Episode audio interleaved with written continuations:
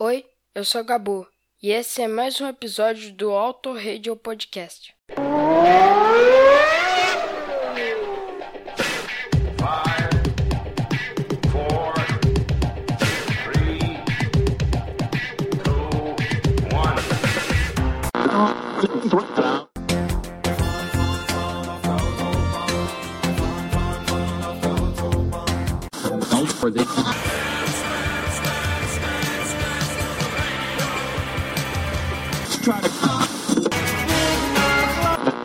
You stupid, dumb shit, goddamn motherfucker!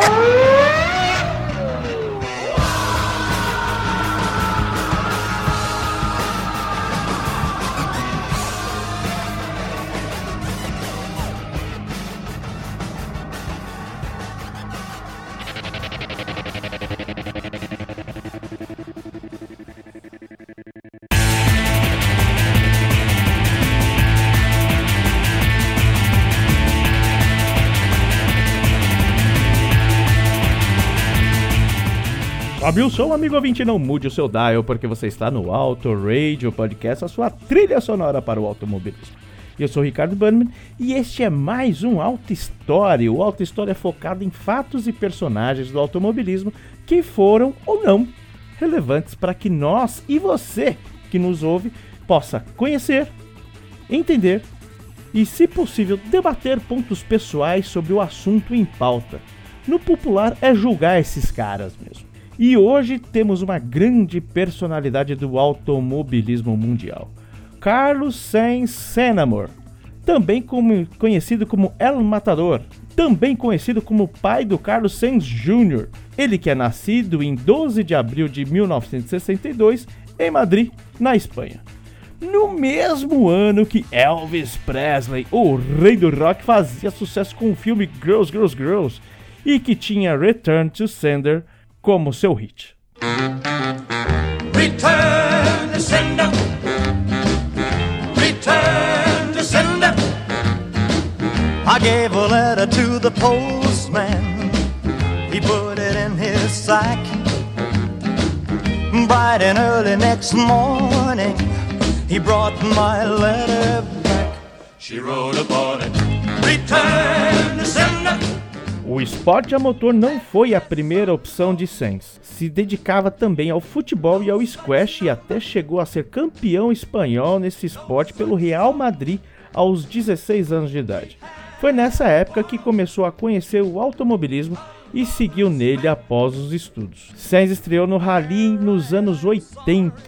Terminou como vice-campeão do Campeonato Espanhol de Rally em 86 em um grupo B da Renault e venceu com o Ford Sierra RS Cosworth em 1987 e 88. Foi pela Ford que ele teve sua primeira participação no Campeonato Mundial de Rally, o WRC, durante a temporada de 87. Ele terminou em sétimo Tour de Corse e em oitavo no Hack Rally. Seis permaneceu com a Ford em 88, tendo Luiz Moya como navegador e se mantiveram como dupla por 15 anos. Ele terminou em quinto lugar duas vezes o Tour de Corse e no Rally San Remo, e em sétimo em um Hack Rally no gelo. A Ford, enquanto equipe, foi sendo sobrepujada a cada temporada, pois o Sierra de tração traseira não era competitivo em relação aos outros carros com tração de quatro rodas. Então teve muito esforço desses jovens talentos Sainz e, e também do Didier Auriol, que naquele momento era seu companheiro de equipe e ambos acabaram deixando a Ford em 89, sendo que o Auriol foi para a Lancia e o Sainz foi para a Toyota. Os Toyotas eram competitivos, mas não ao ponto de alcançar o topo nos rallies dos anos anteriores. Mas quando o Sainz chegou, cara, ah, notou-se um grande aumento de performance e eles andaram definitivamente para frente. No início de 89 não foi muito bom ainda para o Sainz. Ele abandonou quatro vezes, mas depois disso terminou no pódio em três ralis consecutivos. O seu companheiro de equipe, o então bicampeão, o Juha Cancun, também deu à equipe a vitória na estreia do Rally da Austrália. Sainz certamente teria vencido seu primeiro campeonato mundial de rally no evento final da temporada, mas teve falha final no final da corrida e acabou em segundo lugar. Na temporada de 90, o Sainz levou seu carro à vitória no Rally da Acrópole, também no Rally da Finlândia como primeiro piloto não nórdico a vencer, e no Hack Rally conquistando seu primeiro título na categoria de piloto à frente do seu antigo companheiro de equipe, o Didier Auriol. Esse título encerrou um grande domínio da Lancia na categoria. Marcou então Sainz como um grande piloto. Em 91 ele tem que defender o seu título, né? Mas ele falhou por pouco contra o Cancunen, que também estava, que estava de Lancia naquele momento. Tanto Sainz como Cancunen conquistaram cinco vitórias. Essa foi a primeira vez da história do WRC em que dois pilotos conseguiram tal contagem de vitórias durante a temporada. No final das contas, o Sainz ficou a 7 pontos de Cancún. Né? Em 92, com o novo Toyota, o Sainz conseguiu obter vitórias avassaladoras no Safari Rally e também no quintal de sua casa no Rally da Catalunha. A luta pelo título novamente foi ferrenha e dessa vez em 3 pontos. O título estava sendo decidido com Sainz, Cancunen e Auriol também. E deu Sainz, bicampeão do WRC. E com Sainz crescendo ano a ano na parte comercial, uma edição limitada de 440 unidades do Toyota Celica GT4 foi lançado com o nome de Sans e vendido no Reino Unido em 92, em uma tentativa de capitalizar os seus dois sucessos enquanto campeonato de equipe. Há quem diga que o Sainz ainda guarda um exemplar desse carro que lhe foi dado pela Toyota e que ele usa para ir aos jogos do Real Madrid no estádio Santiago Bernabéu. Mesmo com mais de um título na prateleira, Sainz se viu obrigado a deixar a Toyota, pois a equipe recebera um grande patrocínio da Castrol. Como Sainz era patrocinado pela Repsol e seus objetos de negócios eram os mesmos, né? Pelo conflito, a despedida foi inevitável. Então, Sainz migrou para Jolly Club, uma, uma equipe privada, mas apoiada pela Lancia. E apesar da Lancia ser uma marca vencedora, que Sainz quebrou a hegemonia, inclusive, o Lancia Delta que Sainz pilotou tinha um chassi ultrapassado e poucas melhorias eram possíveis. Mas a equipe prometeu sim o desenvolvimento e prometeu que ele continuaria. Sainz, então, seguro disso, foi segundo no Rally da Acrópole e ele também terminou em segundo no Rally de San Remo. Mas ele e seu companheiro de equipe foram desclassificados por usar combustível ilegal. No final da temporada, ficou em oitavo no campeonato de pilotos. E por fim, a Lancia desistiu, sim, totalmente do esporte no final da temporada.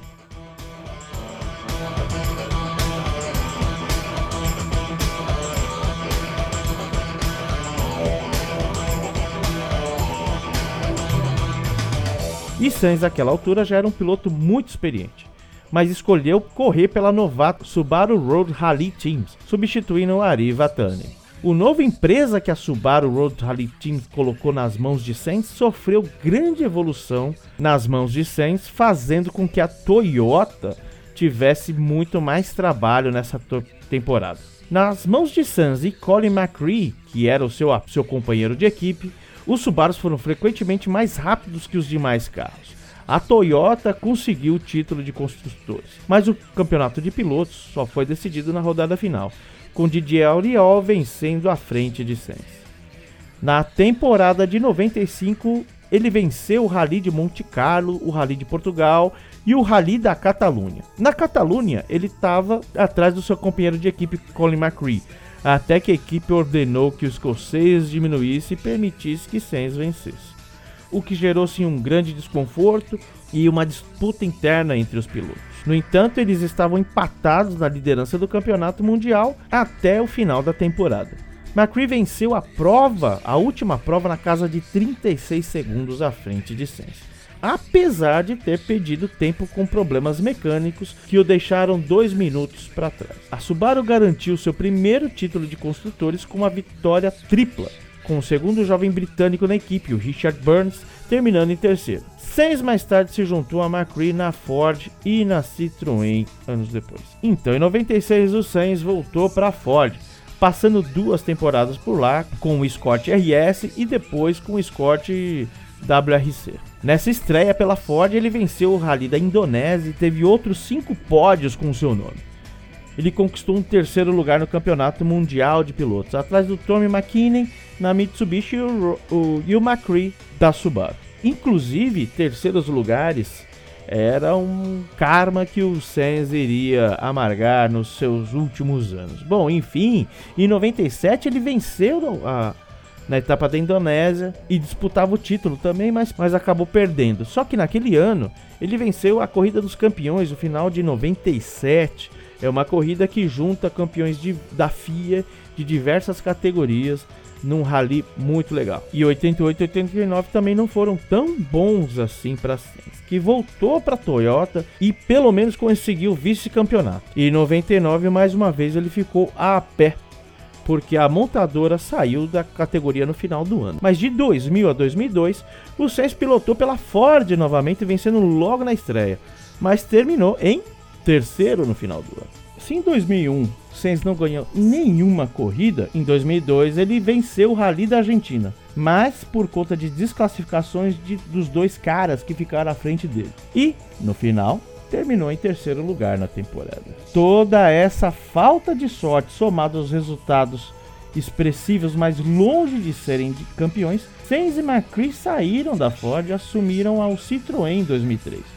Mas Sainz fechou novamente em terceiro. Em 2004, ele teve a sua última vitória na categoria na Argentina, mas dessa vez foi no braço mesmo, sem depender de desclassificações de ninguém. E neste ano também o Sainz já anunciaria sua aposentadoria do WRC. E naquele 2004 foi como se ele passasse o bastão para outra lenda do rally, que por acaso venceria nove campeonatos consecutivos o lendário Sebastian Loeb. Mas ele retornaria em 2005 para a mesma Citroën para assumir provisoriamente o lugar do piloto belga François Duval, terminando na sua posição habitual, que é o que? Terceiro lugar.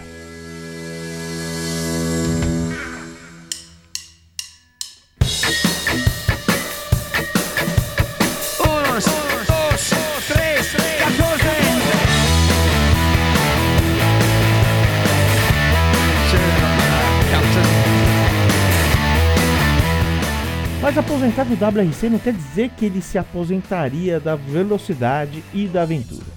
Em 2006, o Sainz firmou parceria com a Volks e correu pela primeira vez o Rally Dakar, correndo com o vice-campeão Andreas Schultz, e em 2007 com Michael Perin, que também já havia sido campeão.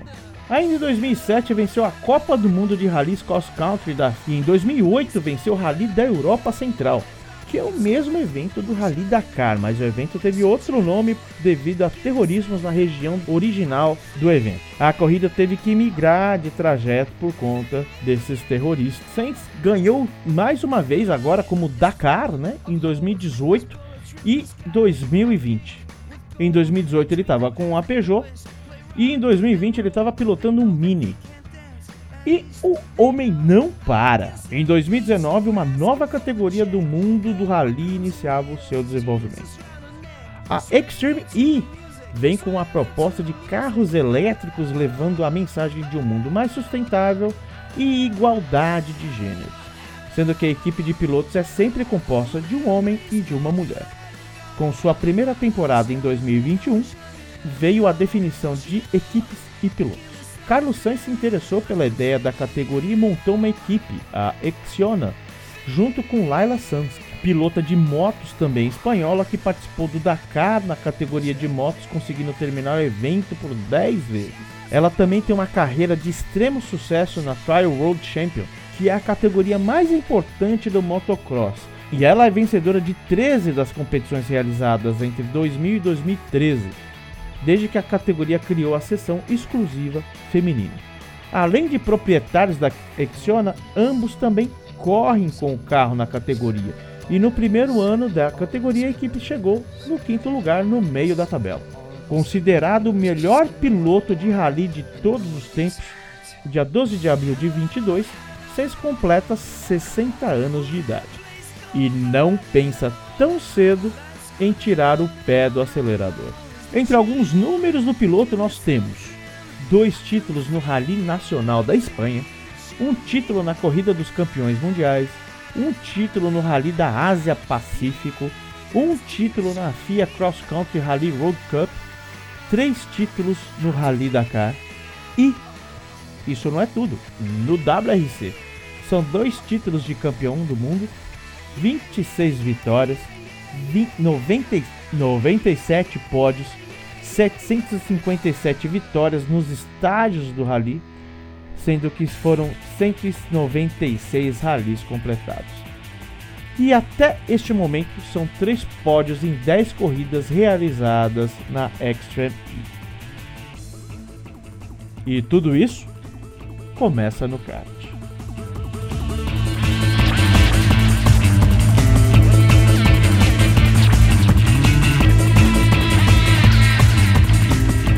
Se você quiser sentir a verdadeira adrenalina do automobilismo sem limites de idade, sexo ou até mesmo perícia, junte-se aos carteiros que vem desde 2004 realizando eventos de kart amador todos os meses com uma categoria ideal para você. Para você que nunca correu ou tem pouca experiência, temos a categoria Hulk. Se você quer correr só com mulheres, temos a categoria As Carteiras 100% feminina. Se você já tem alguma experiência, temos a categoria Challenger, que lhe desafiará para que possa entrar na categoria Master, a nossa Fórmula 1 dos carteiros. Acesse oscarteiro.com.br ou me procure nas mídias sociais. E para você de Santa Catarina, temos a Copa Botequim GP lá do meu amigo Will Bueno do Botequim GP. É, todas feitas lá no grande e glorioso Beto Carreiro em Penha, em Santa Catarina. São oito etapas. Todas as etapas iniciam às 14 horas, sempre aos sábados. Então vai lá, botequimgp.com.br e também sinta o que é velocidade nas mãos do Botequim GP. E falando em mídias sociais, siga-nos no Autoradio Podcast, no Twitter e no Instagram. E também junte-se a nós no nosso grupo do Telegram. O link está na postagem deste episódio. Então vamos fechar com um sonzinho aí, Flashbackson. Vamos tocar YouTube. Porque a gente tocou YouTube no background inteiro aqui desse programa. Então vamos fechar com eles com Spanish Eye só pela referência do nome na música. Chega de papo, um beijo, um queijo no seu coração e sobe o som Flashback Som.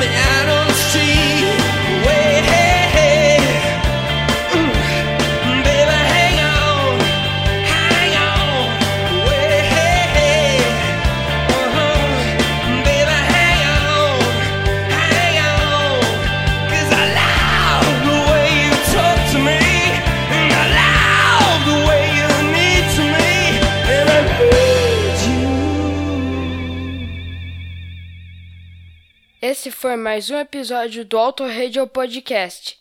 Tchau!